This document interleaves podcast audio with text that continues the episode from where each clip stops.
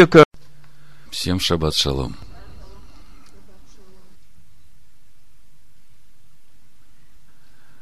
В шаббат, который выпадает на праздничную неделю опресноков, не изучают очередную недельную главу, она откладывается на следующий шаббат.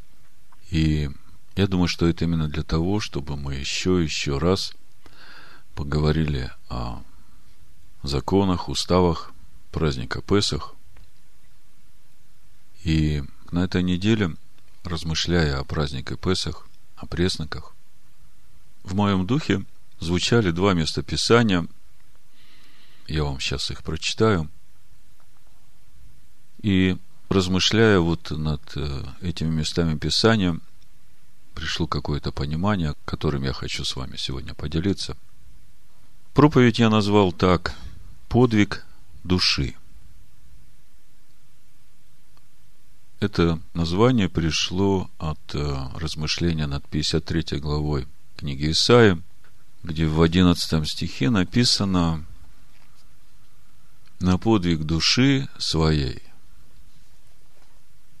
На иврите «нефеш». На подвиг навши он будет смотреть с довольством.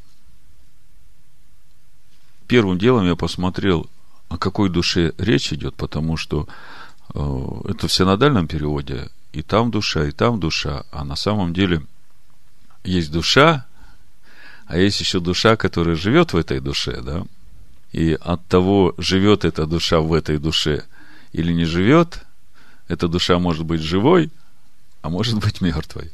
Я говорю о Нешама. Так вот, э, я к удивлению своему обнаружил, что здесь э, не Нешама на подвиг навши своей – то есть, э, речь идет о том времени, когда Машех жил в теле человека. И мы потом разберем немножко по Писаниям, что это было, о каком подвиге души говорится. И в этом контексте я начал думать о нашей душе, о нашей нефеш, о том, что же является подвигом нашей души. Почему я это связывал с нашей душой и на каком основании имеет смысл говорить о подвиге нашей души? Ну, мы уже в книге Вайкра, в первой недельной главе Вайкра, мы уже говорили о том, что наша душа приобретает благоволение в очищении грехов, когда она добровольно возлагает себя на жертвенник всесожжения, то есть посвящает себя Всевышнему. И это уже подвиг этой души – и вместе с тем, размышляя над этим подвигом, пришла такая мысль, а душа понимает вообще сама по себе, что это для нее самое лучшее решение из всех, которые могли бы быть. Вот если душа это начнет понимать, то ей будет легче оставаться на этом жертвеннике всесожжения, как мы говорили, что она там должна лежать до утра. Почему я так говорю? Вот представьте, чем бы эта душа закончила, если бы у нее не было никаких ограничений в ее жизни. Ну вот э, ребенок маленький, если ему э, не поставить никаких ограничений, и он начнет делать все, что он захочет, да, то вы понимаете, чем это может закончиться. Так вот, э, размышляя над вот этим благом для души, находиться на жертвеннике всесожжения, я бы вам сказал так, что если бы у души не было этого выбора, то другой путь, он по-любому бы привел ее в Содом и Гамору. Потому что желания этой души, они в конечном итоге сведутся к удовлетворению всех своих похотей, и заканчивается это в Содоме и Гаморе. Поэтому, если вот эти два пути просто сложить вместе и сказать, душа, что для тебя лучше? Вот пойми, что находиться тебе на этом жертвеннике всесожжения, не слезая оттуда, это оптимальное решение для твоего будущего. Но это первая мысль о подвиге нашей души. А если говорить по местам Писания, смотрите, мы уже разбирали эти места Писания. В первом послании Петра, во второй главе, в 21 стихе написано, что мы к тому и призваны, чтобы идти тем же путем, которым шел Машех. Мы будем говорить о пути Машеха, и потом вернемся к этому месту Писания.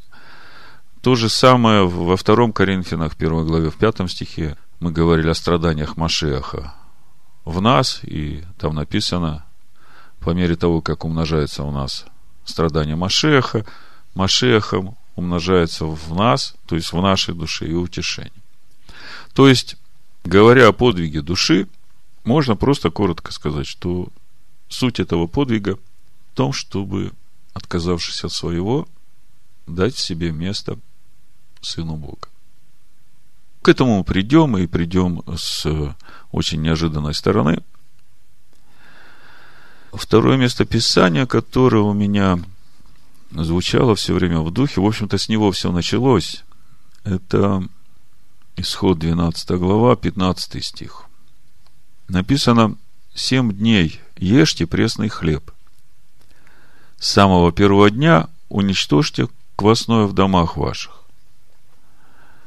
Ибо кто будет есть квасное с первого дня до седьмого дня, душа та истреблена будет из среды Израиля. Вторая половина этого стиха. Ибо кто будет есть квасное с первого дня до седьмого дня, душа та истреблена будет из среды Израиля. Как-то это очень э, сильно проговорило во мне, и я понимал, что поскольку этот шаббат выпадает именно на праздник опресноков, именно на то время, когда мы должны вкушать только пресное и не вкушать ничего квасного, мне хотелось э, как бы еще еще раз остановиться и э, рассмотреть подробнее, что же является этим квасным для нашей души. И вот я говорю, когда я над этой темой размышлял, а потом в духе пришло это местописание о подвиге души, я вначале не понимал, как же это все связано. И поэтому э, будем идти мы сейчас с вами по порядку. Я хочу еще раз остановиться на понимании квасного, потому что это важно для нас, чтобы нам не вкушать этого квасного, поскольку Слово Божие, оно не шутит. Если написано, что тот, кто будет есть квасное с первого дня до седьмого – дня душа-то истреблена будет из среды Израиля, хотелось бы разобраться очень детально с этим квасным, чтобы нечаянно не вкусить по ошибке от этого квасного. Когда начинался праздник Песаха и Пресноков, мы начинали с 1 Коринфянам 5 главы, с 7 стиха, где было написано «Итак, очистите старую закваску, чтобы быть вам новым тестом, так как вы бесквасны, ибо Песах наш, Машех заклан за нас, Посему станем праздновать не со старой закваской, не с закваской порока лукавства, но с опресноками чистоты и истины. То есть, вот здесь уже мы видим два повеления от апостола Павла, от Духа Божьего через апостола Павла. Значит, очистите старую закваску, закваска порока и лукавства. Это первый момент, очистить надо. А второй момент, праздновать с опресноками чистоты истины. И когда я начал над этим стихом размышлять, я тут как раз и увидел, каким образом соединяются эти два места Писания, о которых я вам говорил. О том, чтобы не есть квасное, чтобы душа не умерла, и на подвиг души своей будет смотреть с довольством.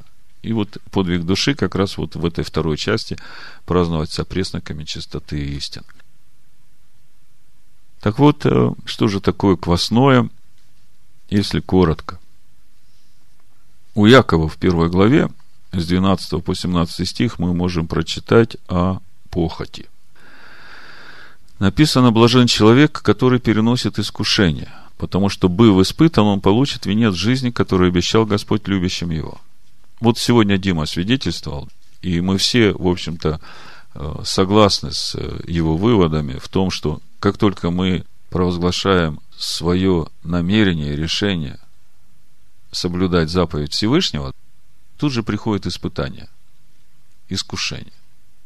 Ну вот, Яков говорит, блажен человек, который переносит искушение, потому что, был испытан, получит венец жизни, который обещал Господь любящим его. Видите, как переносит искушение, был испытан. Как вы думаете, можно без этих искушений и испытаний? Кто-то меня спрашивал, почему Бог не повел короткой дорогой, да, в обетованную землю? Почему повел длинной? Потому что эта дорога короткая как туда, так и обратно. И на этом коротком пути трудно поменять вот эту свою натуру, да, вот эти свои мысли души. Вот мы на первый день праздника опресноков говорили о том, что праздник Песах, Адана и опресноки, по сути, он указывает на полноту Ишуа Амашеха. Он есть и жертва, он есть и слово, сошедшее с небес. И мы в суть этого праздника увидели, что нельзя есть, жертва, которая отдана за грех, да, и что нужно есть, хлеб, сходящий с небес, и кровь этого тела, Дух Божий. Вот это надо пить. Так вот, удивительно, что многие говорят о том, что выйти из Египта этого мало. Надо же, чтобы и Египет ушел из тебя. А скажите мне, э, каким образом Египет может уйти из себя, если ты будешь продолжать есть квасное? Единственный способ освободиться от своего старого мышления, от своих нравственных ценностей, это дать место ценностям Слова Божьего в себе. Потому что Слово Божье, оно как обоюдный острый меч, обрезает все и оставляет только истину. По сути, это завет о Машехе, когда Бог Аврааму сказал, я заключаю с тобой завет, а от тебя требуется вот, иди к себе истинному, наступая на себя, то есть обрезая свое к лицу моему и становись непорочным. По сути, в этом завете весь этот праздник Песах. Если смотреть на праздник Песах, начиная от 14 Ниссана вечером и заканчивая седьмым днем праздника опресноков, то здесь можно увидеть весь замысел Бога по спасению человека, по сотворению человека по образу и подобию Сына Своего. Вы знаете, что седьмой день праздника опресноков – это день, когда Бог провел свой народ через море. Заметьте, там и море расступилось, и народ прошел посуху. И самое главное, что те, которые угодны Богу были, да, то есть положительные действующие лица, они были пропущены через это море. А те, которые не угодны Богу, они были потоплены в этом море. И когда на это смотришь и слышишь, что вот этих египтян, вот этих, которые досаждали твоей душе, которые все время тебя мучили, да, ты их больше никогда не увидишь. По сути, если духовный образ такой определить для этого перехода через э, Красное море, то э, я бы сказал, что это освобождение нашей души от вот этой ветхой природы чад гнева. То есть, по сути, этим переходом через Красное море, да, на седьмой день праздника Песах – можно сказать, заканчивается весь процесс спасения человека и получения человеком этого нового тела, в котором уже нет вот этой природы чат гнева, а новое прославленное тело. То есть я вам хочу показать, что в этом празднике вся полнота, да, в самом празднике Песах. То есть все праздники, они несут в себе как бы этапы сотворения человека, совершения этого замысла Всевышнего по сотворению человека по образу и подобию Божию. Если посмотреть отдельно праздник Песах, то можно увидеть, что здесь весь замысел раскрывается. И если в это время, время праздника опресноков, вкушать что-то квасное, то это то же самое, что находиться э, в Эдемском саду и кушать от дерева познания добра и зла. Значит, Иаков говорит, в искушении никто не говорит, Бог меня искушает. Потому что Бог не искушается злом и сам не искушает никого, но каждый искушается, увлекаясь и обольщаясь собственной похотью. Похоть же, зачав, Что такое похоть? На наш язык перевести, если. Желание. Желание, да. То есть, э, желание, зачав. А что значит зачав? Ну вот к вам в голову могут приходить разные мысли через глаза, через уши, да, это же эти источники, через которые входит информация, и вы решаете, хотеть вам этого или не хотеть. Так вот, что такое зачав в данном случае? Когда вы приняли и захотели. Да. Вот. Произошло зачатие. Все. То есть, эти мысли могут ходить. Это может быть везде вокруг вас, но весь вопрос в том, будете вы зачинать или не будете. А вот если зачал, то рождаешь грех, а сделан грех рождает смерть. То есть, по сути, если говорить о квасном, о вкушении квасного вот в эти семь дней опресноков, а мы говорим, что семь дней, в принципе, это весь наш путь в полноту возраста сына, да. И нам надо понимать, что праздник опресноков – это вот то, что сейчас мы свидетельствуем верой, что это наше. И мы не вкушаем квасного хлеба, и мы пребываем в Слове Божьем. И этим как бы мы закладываем в своей жизни это основание, что э, мы хотим двигаться этим путем. Вот как мы сегодня говорили об этом переводе, который Наум сделал. Первого стиха 11 главы послания евреям – а вера есть основание того, что будет, и доказательство того, чего еще нет. И вот мы своей верой строим основание того, что будет. Если посмотреть дальше, мы сейчас разбираем о том, что же является закваской. Да? Я просто хочу вам показать все виды закваски, чтобы вы понимали, от чего нужно удаляться и не зачинать. Апостол Иоанн в первом послании Иоанна, в первой главе, в 15-17 стихе говорит, что виды этой похоти, их, в общем-то, три. Похоть плоти, похоть очей и гордость житейская. Говорит с 15 стиха, не любите мира, не того, что в мире. Кто любит мир, в том нет любви отчей. Ибо все, что в мире, это похоть плоти, похоть очей и гордость житейская. Не есть от Отца, но от мира сего.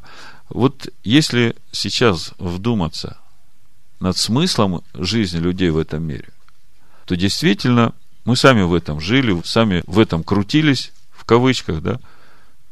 Весь смысл нашей жизни был достижение чего-то, что есть уже у других, или достижение чего-то, чего нет еще у других, и получение чего-то, чего хочется мне – и в этом весь смысл жизни человека в этом мире. Похоть плоти, похоть очей и гордость житейская. И апостол Иоанн говорит, что все это отцу не угодно. Там нет любви отчей. Там все квасное. Ну, как бы с похотью плоти и с похотью очей более-менее понятно. Гордость житейская.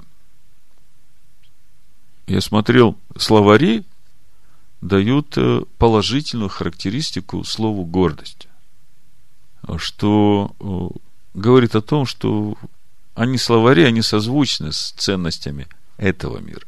Вот, например, характеристика, которую я нашел в интернете про гордость. Гордость – это положительно окрашенная эмоция, отражающая положительную самооценку, наличие самоуважения, чувство собственного достоинства, собственной ценности. Значит, э, несколько близких понятий тщеславие, гордыня. Э, вот э, дальше пишется, что гордость и гордыня понятия сходные, так же как твердость и твердыня, пустота и пустыня. И еще даны синонимы этого слова гордость. Амбиция, барственность, барство, брезгливость, важность, высокомерие, высокомерность, высокомудрие, высокомыслие, гонор, горделивость, заносчивость, звездная болезнь, кичливость. Я просто расширяю ваш кругозор. Мания величия, надменность, надутость, напыщенность, самолюбие, самоуважение, спесивость, спесь, чванливость, чванность, эгоизм. И удивительно, что, значит, э, языковые словари дают положительную оценку этому слову гордость. А вот что говорит Слово Божие в отношении гордости. Притче 8.13 написано «Страх Господень ненавидеть зло, гордость, высокомерие, злой путь, коварные уста, все это я ненавижу. Притча 11.2. Придет гордость, придет и посрамление. То есть, как только вот это вот все положительное, о чем я тут читал вам, приходит, все, готовься. Пострамление сразу придет, но со смиренными мудрость. Притчи 16-18. Вот Дима сейчас говорил. Погибели предшествует гордость, и падению надменность.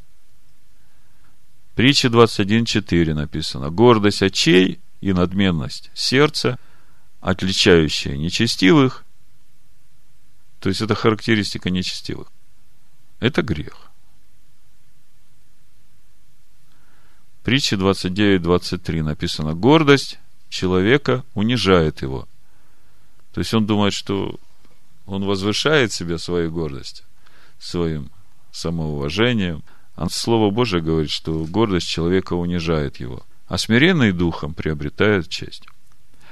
А, вот мне еще понравилось одно определение, которое э, мы все вместе слышали.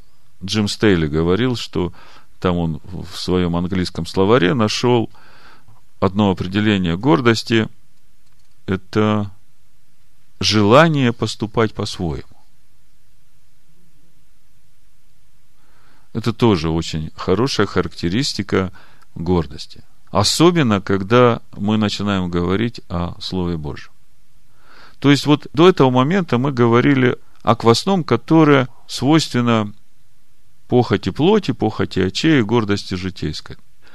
А вот сейчас я еще хочу коснуться еще одного вида квасного, вот этого желания поступать по-своему, которое уже можно видеть среди верующих людей. Иешуа в 15 главе Матвея сказал такие слова, 9 стих. «Но тщетно чтут меня, уча учением, заповедям человеческим». В общем-то, он просто процитировал те слова, которые Бог сказал через пророка Исаию. У пророка Исаия, 29 глава, 13-14 стих написано. «И сказал Господь, так как этот народ приближается ко мне устами своими, и языком своим чтит меня, сердце же его далеко отстоит от меня, и благоговение их передо мною есть изучение заповедей человеческих, то вот я еще необычайно поступлю с этим народом чудно и дивно. Так что мудрость мудрецов его погибнет, и разума у разумных не станет. Удивительно, что эти слова, они же вечные, они работают не только как э, укор для сыновей Якова, то, что перед этим читали в 28 главе Исаия, где написано 13 стих, «И стало у них словом Господа заповедь на заповедь, заповедь на заповедь, правило на правило, правило на правило, тут немного, там немного. Та же самая проблема сегодня, я говорю, в этом христианстве, которое празднует, допустим, сейчас праздник Пасху, да? Я уже говорил, какой смысл приходить на поезд, собирать вещи, готовиться к отъезду и приходить на станцию, чтобы сесть на поезд, который уже ушел. Поезд ушел 14-го Ниссана вечером. И какой смысл э, все это затевать? Так вот, проблема-то, опять же, в этих заповедях человеческих. И если посмотреть на эти заповеди человеческие, их так много везде. А Ишо говорит, что это тоже закваска. Это вот та гордость, которая хочет делать по-своему. Есть Слово Божие, которое говорит, как надо. Ишуа говорит, я вчера, сегодня и вовеки тот же. И он не говорит только о том времени, когда э, он со своими учениками принимал тайную вечерю и сказал, сие творите в мое воспоминание. Он как раз в этот момент говорит о том, что все писания о нем. И я вчера и сегодня вовеки тот же. Я тот же с того момента, когда Бог начал творить человека по моему образу и по моему подобию. И я вместе с Богом там был. Я от начала там был, как Машех говорит пророк Исаия.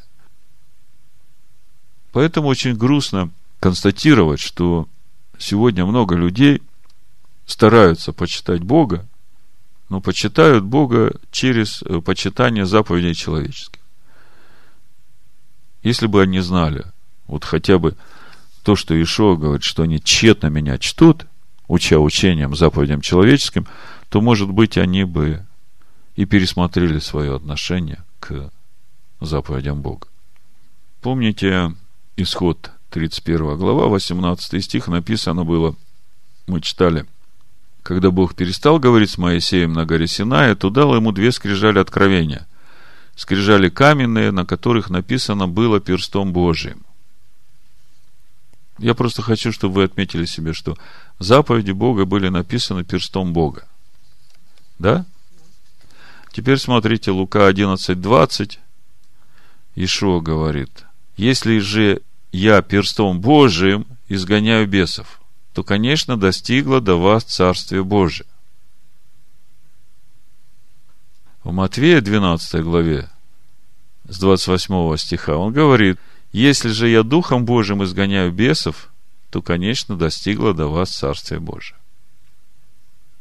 То есть, перстом Божьим были написаны заповеди. А Иешуа говорит, что я изгоняю бесов перстом Божьим, и говорит, что это Дух Божий. Если я Духом Божьим изгоняю бесов, то, конечно, приблизилось к вам Царствие Божие. А дальше он говорит, если кто скажет слово на Сына Человеческого, простится ему. Если же кто скажет на Духа Святого, не простится ему ни в всем веке, ни в будущем. Как вы думаете, что значит сказать слово на Духа Святого? Вот в контексте того, о чем мы сейчас говорим, о заповедях человеческих.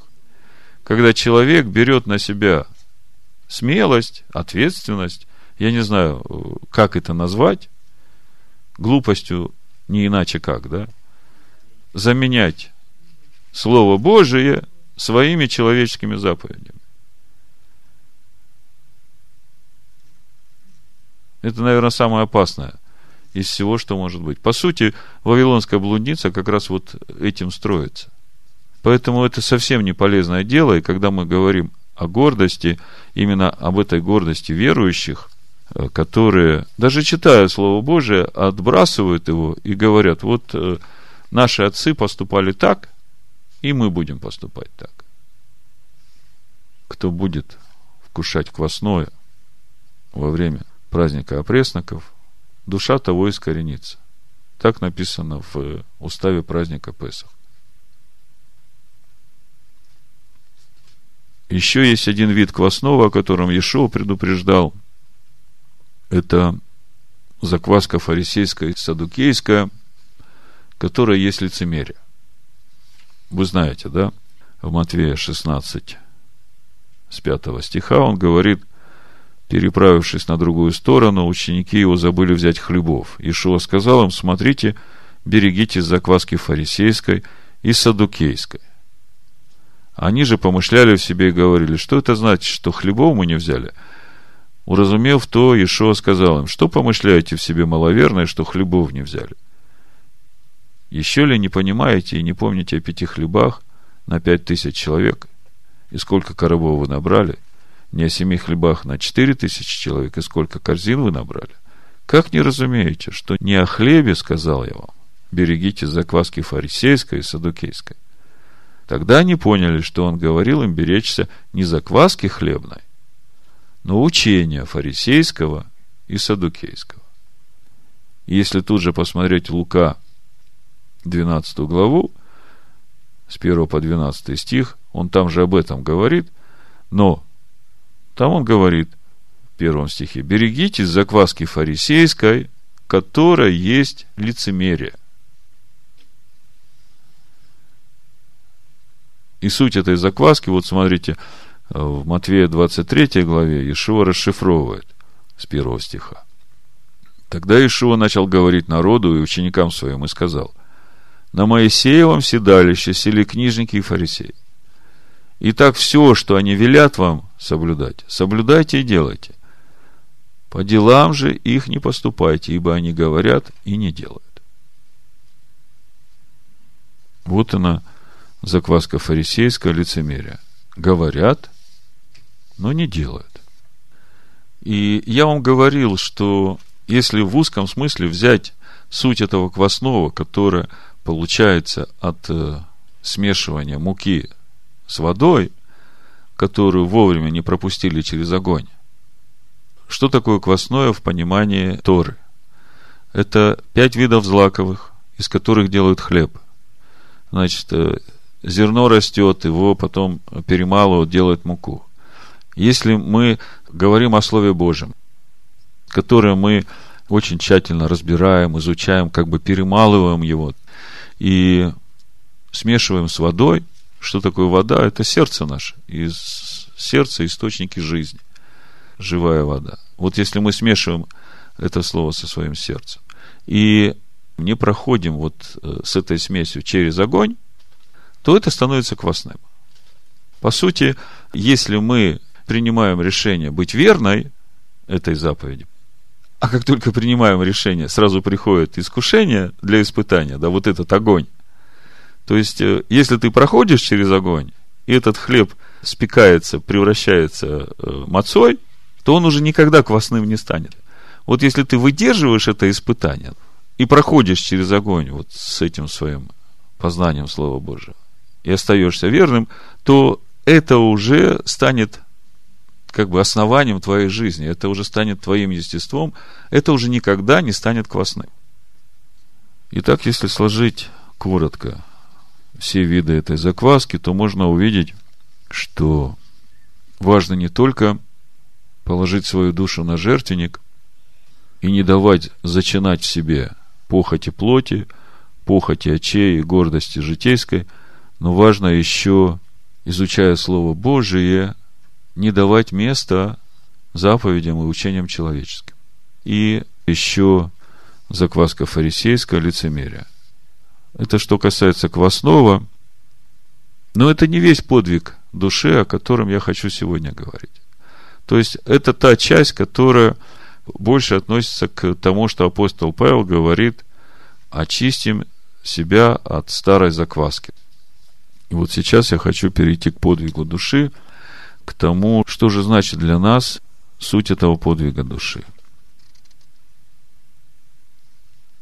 Чтобы коротко объяснить суть того, о чем я буду говорить, чтобы вы сразу могли понять, о чем я буду говорить.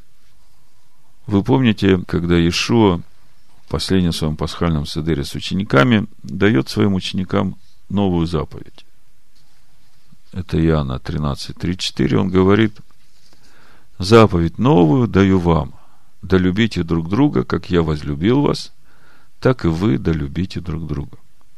И казалось бы, что нового в этой заповеди, если эта заповедь, она является одной из тех двух наибольших заповедей, в которых написано «Возлюби Господа Бога своего всем сердцем своим, всей душою своей» всей крепостью своей, и возлюби ближнего своего, как самого себя. И казалось бы, что тут, что тут? О чем здесь Ишуа говорит? Почему он называет эту заповедь новой заповедью? И в чем же суть подвига души? В послании евреям в пятой главе 7, 7, 8 стих, 7 по 10 стих написано. Он в одни плоти своей, с сильным воплем и со слезами принес молитвы и моления, могущему спасти его от смерти. И услышан был за свое благоговение. Хотя он и сын, однако страданиями навык послушанию, и совершившись, сделался для всех послушных ему виновником спасения вечного.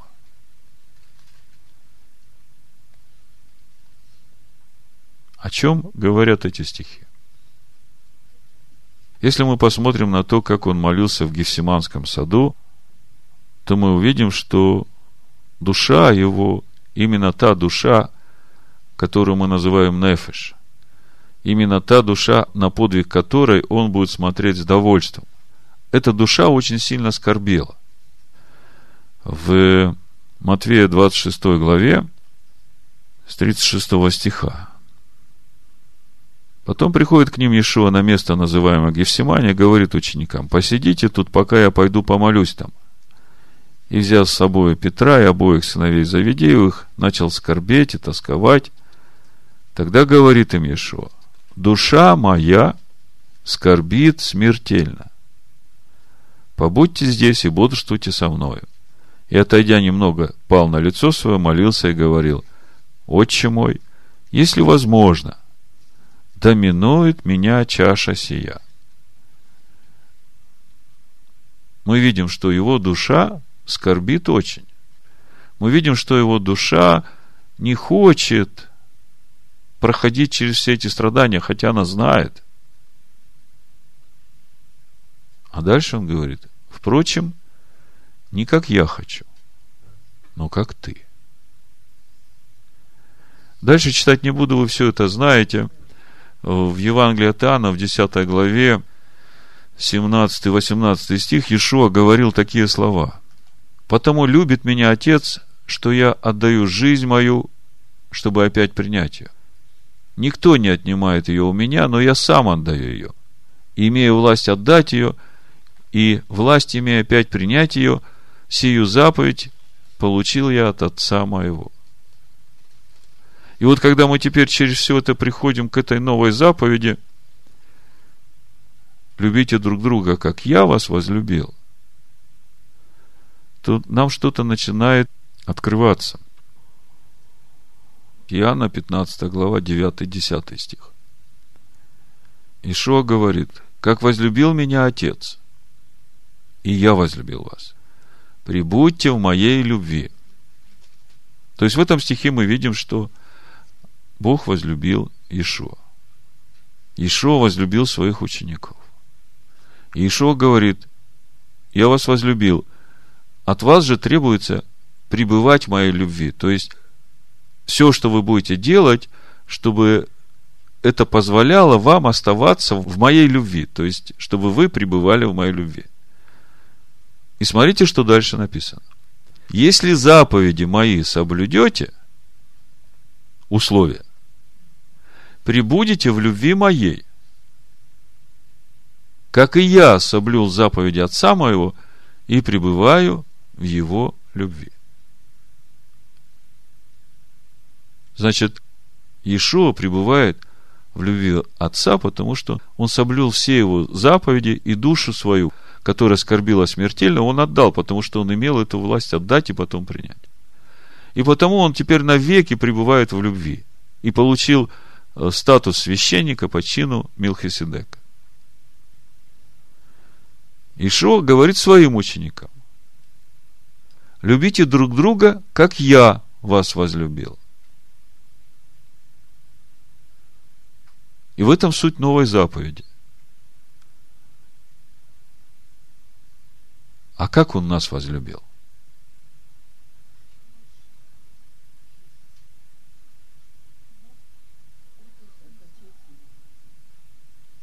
Скажите, вот эту заповедь, которую он получил от Отца, пришел добровольно ее исполнить. Ради чего он это делает? Это и есть свидетельство той любви, которой Он возлюбил нас. То есть, как бы вы назвали эту любовь, которая отдает себя за других? Жертвенная любовь. В греческом языке есть несколько определений слова «любовь». Я вам сейчас эти определения почитаю. В русском языке как бы все. Любовь, любовь, любовь, любовь. Значит, э, есть физическая любовь, которая называется эрос в греческом. И когда говорится эрос, тоже понятно, что речь идет о любви, но о какой любви? Эта любовь связана с тем, что приятно нашему физическому телу. Это пища, это питье, это секс. Это то, что угождает именно человеческим телам и желаниям. Любовь Эрос неплоха. Но это наиболее опасный вид любви, потому что передозировка или потворство может быть разрушительным. Другая любовь – это филос. Суть этой любви – относиться по-дружески, испытывать привязанность, питать чувства. Ее часто называют братской любовью. Этот вид любви связан с нашими эмоциями и является ключевым в влюбленности. Такая любовь простирается гораздо дальше просто физической любви, потому что она проникает глубоко в наши чувства. Эта любовь чудесна, и именно благодаря этой любви многие из нас вступают в брак. И надеются жить после этого вместе долго и счастливо. Проблема с этой любовью состоит в том, что она сосредоточена на чувствах, эмоциях, а те, в свою очередь, ненадежны. Многие браки разрушаются из-за одного прискорбного факта. Я тебя больше не люблю. Так вот, заповедь, которую дает Иешуа. По сути, речь идет о подвиге нашей души.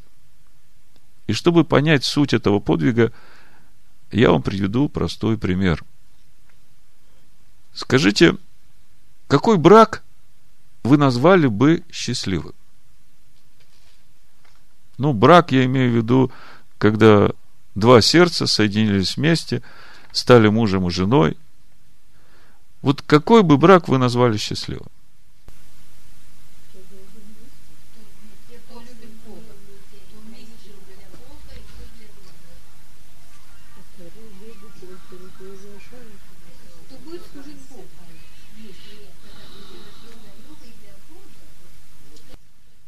Ну, понятно, что все браки совершаются по любви.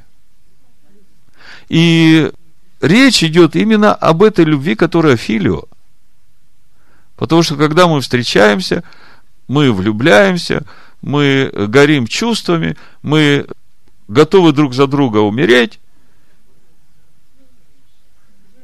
И вот на этой любви соединяются два человека. И какой же брак, соединенный вот на этой любви, вы назвали бы счастливым?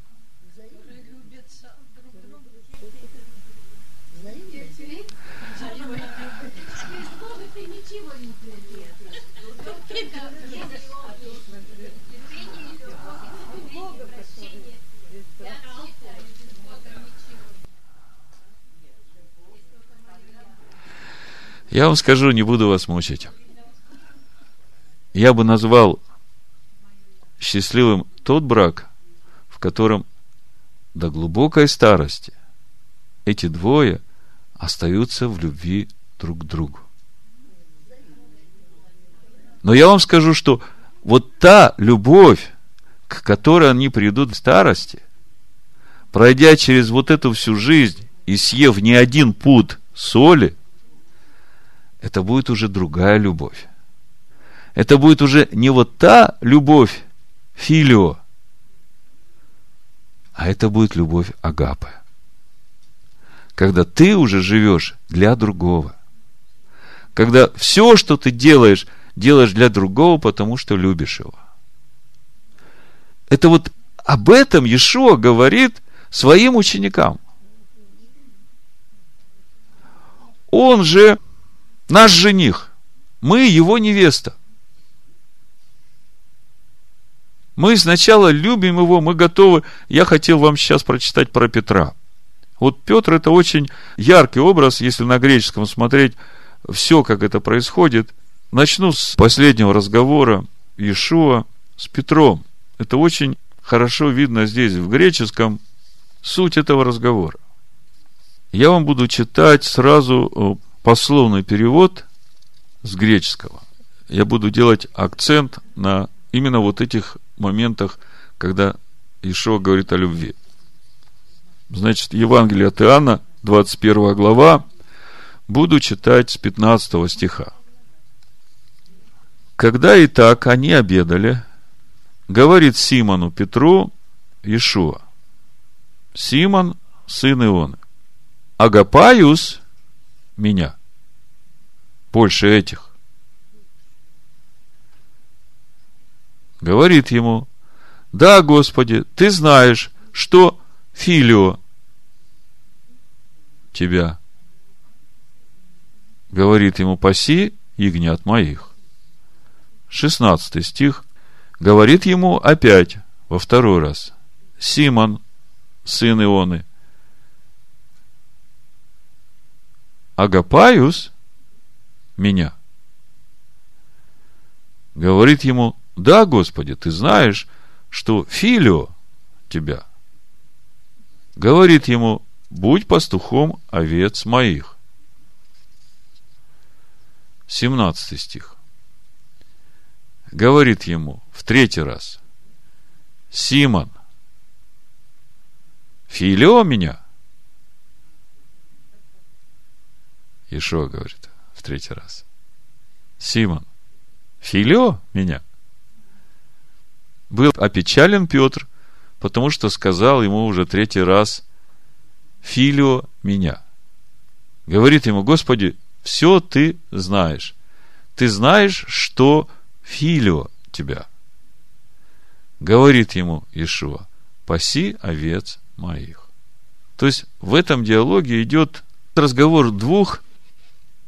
Один понимает, Ишуа понимает, что должно произойти, а другой еще не понимает.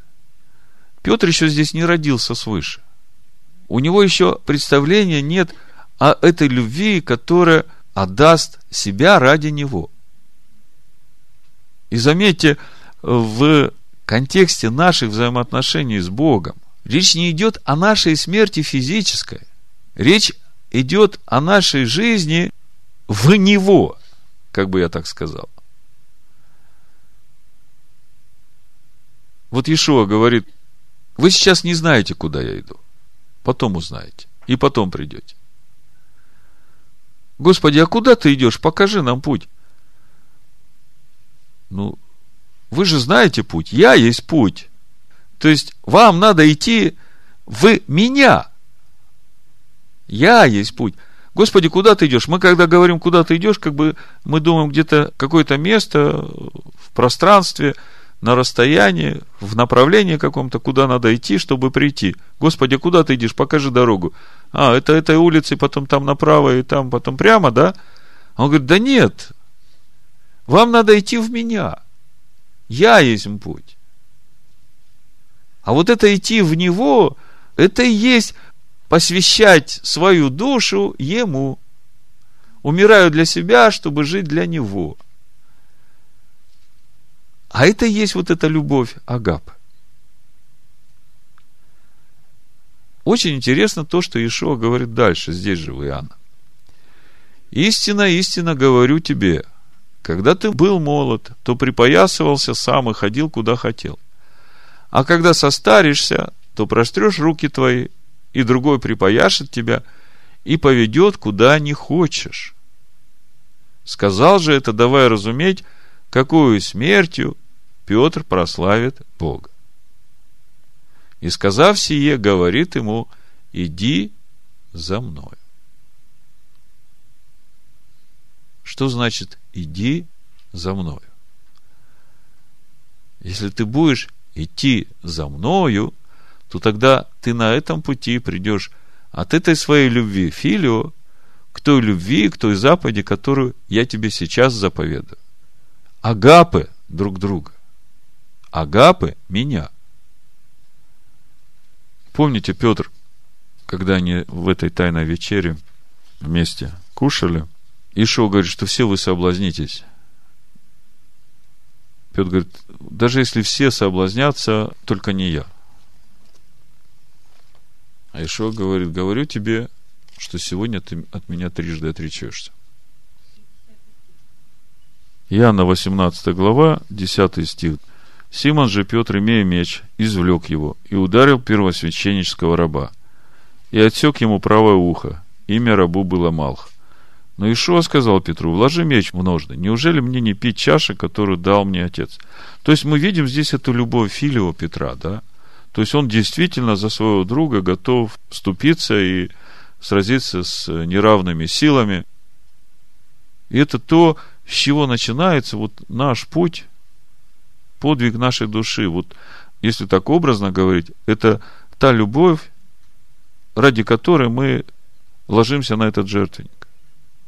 Но это начало этой любви. Так же, как любовь между э, будущими супругами.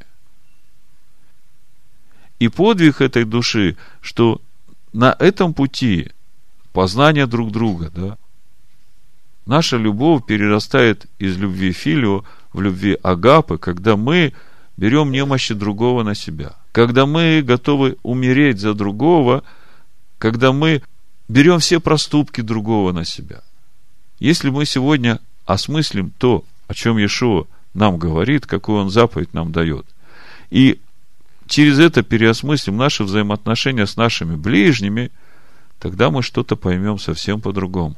Вот, к примеру, ко мне часто приходят письма, где женщины, они, как правило, более чувствительны к духу и к истинному учению, пишут и жалуются, что вот э, мужья у нас не такие, и как вот мне сохранить вот святость праздника Шаббата, когда он там то требует от меня, то там.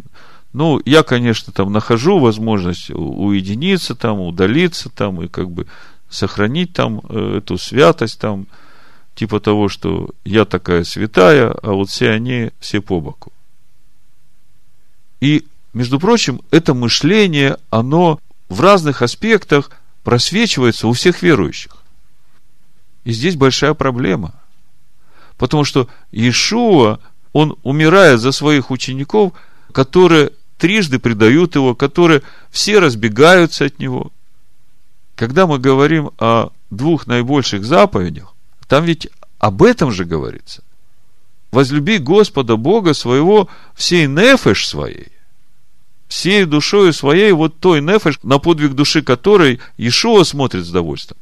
И на тот путь, на который Он нас призывает, вот этот подвиг души – то есть, когда мы говорим о наших взаимоотношениях с ближними, то, по сути, речь идет об этом же служении ходатаев, так же, как он является ходатаем сейчас за нас. Мы читаем, что мы ранами его получили исцеление. И мы думаем, что вот теми ранами, которыми ему пробили руки, да, вот этими ранами мы получили исцеление. На самом деле все гораздо глубже. Это только там начало. А вот именно на этом пути познания Его, мы как несовершенные, Он как ходатай, Он как имеющий эту любовь Агапы, мы еще только на пути к этой любви. И мы своими грубыми поступками, мы своими предательствами, мы со своими похотями, мы все время наносим ему раны. И нанося эти раны, мы очень сожалеем об этом. И это приносит страдания нашей душе, и в конечном итоге, проходя через эти страдания, мы научаемся послушанию, и через это обретаем Его природу. Суть нашего исцеления – обретение Его природы. Ранами Его мы исцелились. Как часто мы Его раним? Но на этом пути мы обретаем его природу. И вот теперь мы в семье, с мужьями, с сыновьями, с детьми нашими. Он отворачивается от нас и говорит, ой, вы такие не святые, я пойду в отдельную комнату, там встречу шаббат, а вы тут разбирайтесь как хотите, да? Он ведь так не поступает – а он говорит, что нам надо идти так же, такой же любовью к ближним своим. А как он любит? Он собой покрывает нашу немощь. Он собой покрывает наши грехи. Давайте первое послание Петра, вторую главу еще раз откроем, чтобы у вас точка отсчета была к пониманию того, о чем мы сейчас говорим. О том, каким образом вот совершается у нас эта любовь, Заметьте, я не случайно говорил об этом браке, который счастливый. Я же говорю о нашем браке с Ним. Это именно тот брак, который соединит нас и сделает с Ним одно. Но на протяжении всего нашего пути вот к этой свадьбе, да, Он не упрекает нас. Он не делает нам претензий. Он терпеливо заботится о нас, окапывает нас, служит своей любовью нам, чтобы нам, в конце концов, стать с Ним одно. И вот э, если мы смотрим у Петра, вторая глава, 21 стих. Ибо вы к тому и призваны, потому что Машех пострадал за нас, оставив нам пример, дабы мы шли по следам его.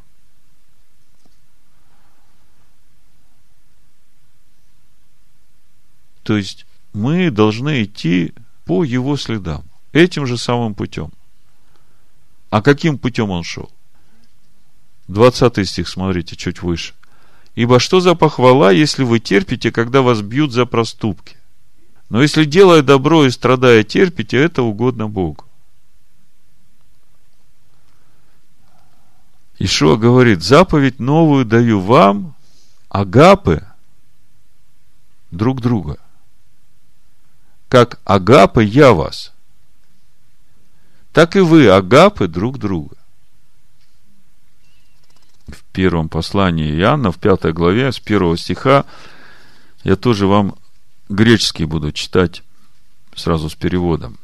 «Всякий верующий, что Ишуа есть Машех, от Бога родился. И всякий агапы, родившего агапы и рожденного из него.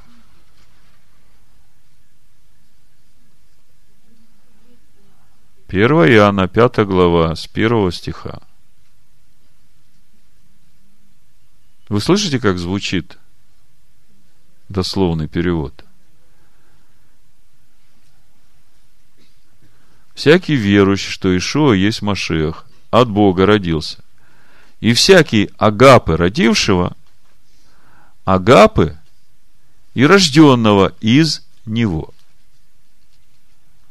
В этом узнаем, что мы любим агапы, детей Бога когда Бога мы агапы. В этом узнаем, что мы любим детей Бога, агапы, детей Бога, когда Бога мы агапы и заповеди Его исполняем. Третий стих. Это ведь есть агапы Бога, чтобы заповеди Его исполняли, и заповеди Его тяжелое не есть. Потому что всякое, рожденное от Бога, побеждает мир, и это есть победа, победившая мир, вера наша. То есть в этом месте речь идет именно об этой любви, жертвенной, посвященной любви – суть любви к Богу мы видим в том, что мы исполняем все Его заповеди. Ишуа говорит, я соблел заповеди Отца и пребываю в Его любви. Соблюдите вы мои заповеди и прибудете вы в моей любви. И его заповедь – любите друг друга, как я вас возлюбил. Любите друг друга любовью Агап. То есть, помогайте друг другу расти в меня. Ну, в заключение прочитаю Ефесянам третью главу, тоже перевод с греческого. Послание Ефесянам, третья глава, с 14 стиха. Значит, Павел говорит, для всего преклоняю колени мои пред Отцом Господа нашего Ишуа Машеха, от которого минует всякое отечество на небесах и на земле. И дальше, дословно из греческого, чтобы Он дал вам по богатству славы Его силой быть укрепленными через Духа Его внутри человека.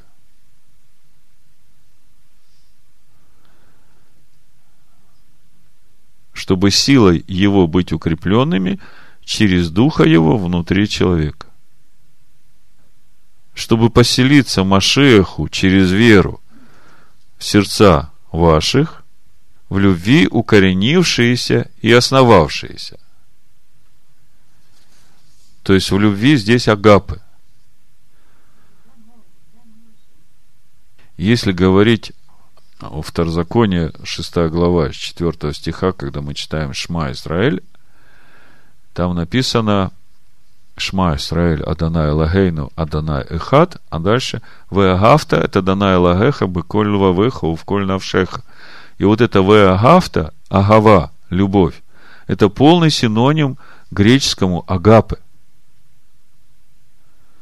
То есть, Веагафта это Данай, возлюби Господа Бога своего всем сердцем своим, всей нефеш своей. Вот тут и есть этот подвиг нефеш, которая должна возлюбить Господа Бога своего и суть этой любви перейти от этой любви филио человеческой, перейти к этой любви Божией, когда ты пожертвовал самим собой ради Бога, то речь идет о сути того, чтобы нам идти путем познания Его, а когда мы познаем Его, мы обретаем и Его, и Его любовь. Вот эту любовь Агапы, понимаете, она в нем. И в этом суть подвига нашей души – и счастливого брака с ним. Так вот, э, дальше читаю, чтобы поселиться Машеху через веру в сердцах ваших, в агапы, укоренившиеся и основавшиеся, чтобы вы смогли воспринять со всеми святыми, что ширина и длина и высота и глубина, и познать преобладающую над знанием агапы Машеха Слышите как? И познать преобладающую над знанием. Любовь Агапы, Машех. То есть можно знать об этой жертвенной любви. Но речь здесь о том, чтобы познать эту любовь. И вот когда мы познаем эту любовь, это как раз и приведет нас ко всей полноте Бога как написано, познать преобладающую над знанием любовь Агапы Машеха, чтобы вы были наполнены во всей полноте Бога. Именно об этой любви в первом послании Коринфян, в 13 главе, с 4 стиха апостол Павел и пишет, опять буду греческий читать. Любовь долго терпит, агапы, долго терпит. Проявляет добро, любовь Агапы, не ревнует, любовь Агапы не хорохорится, не надувается, не обезобразничает, не ищет в себе, не обостряется, не засчитывает зло – не радуется на неправедность, сорадуется же истине. Все покрывает. Еще есть варианты. Выдерживает, переносит, терпит. Всему верит. На все надеется. Все выстаивает. Ну вот вкратце то, чем я хотел с вами поделиться. Я напомню, что мы начали с того, что на подвиг души своей написано будет смотреть с довольством. И через познание его он, праведник, оправдает многих. И здесь весь подвиг нашей души. Но подвиг души своей будешь смотреть с довольством. В итоге, если все сложить, то подвиг нашей души именно в том, что мы, любя Бога, избираем очистить свою душу от всего квасного и на всем пути познания Его не вкушать ничего квасного. И главная задача через послушание Слову Бога явить свою любовь к Богу, и это путь наш познания Машеха, на котором мы приходим к этой любви Агапы. Любите друг друга, как я вас возлюбил. вот этой любовью, вот этим состраданием покрывать эту немощь тех, которые тоже стараются идти этим путем. Встают, падают, встают, падают, но если огонь на жертвеннике горит, а чтобы огонь горел, вот именно любовь ближнего, любите друг друга, как я вас возлюбил, вот она и поможет поддержать этому ближнему этот огонь на жертвеннике, дать силу встать и двигаться дальше. Вот так я вижу на сегодня весь этот процесс. Да благословит всех нас Всевышний на этом пути. И всех, кто будет слушать эту проповедь. В имени Машеха Ишуа. Амин.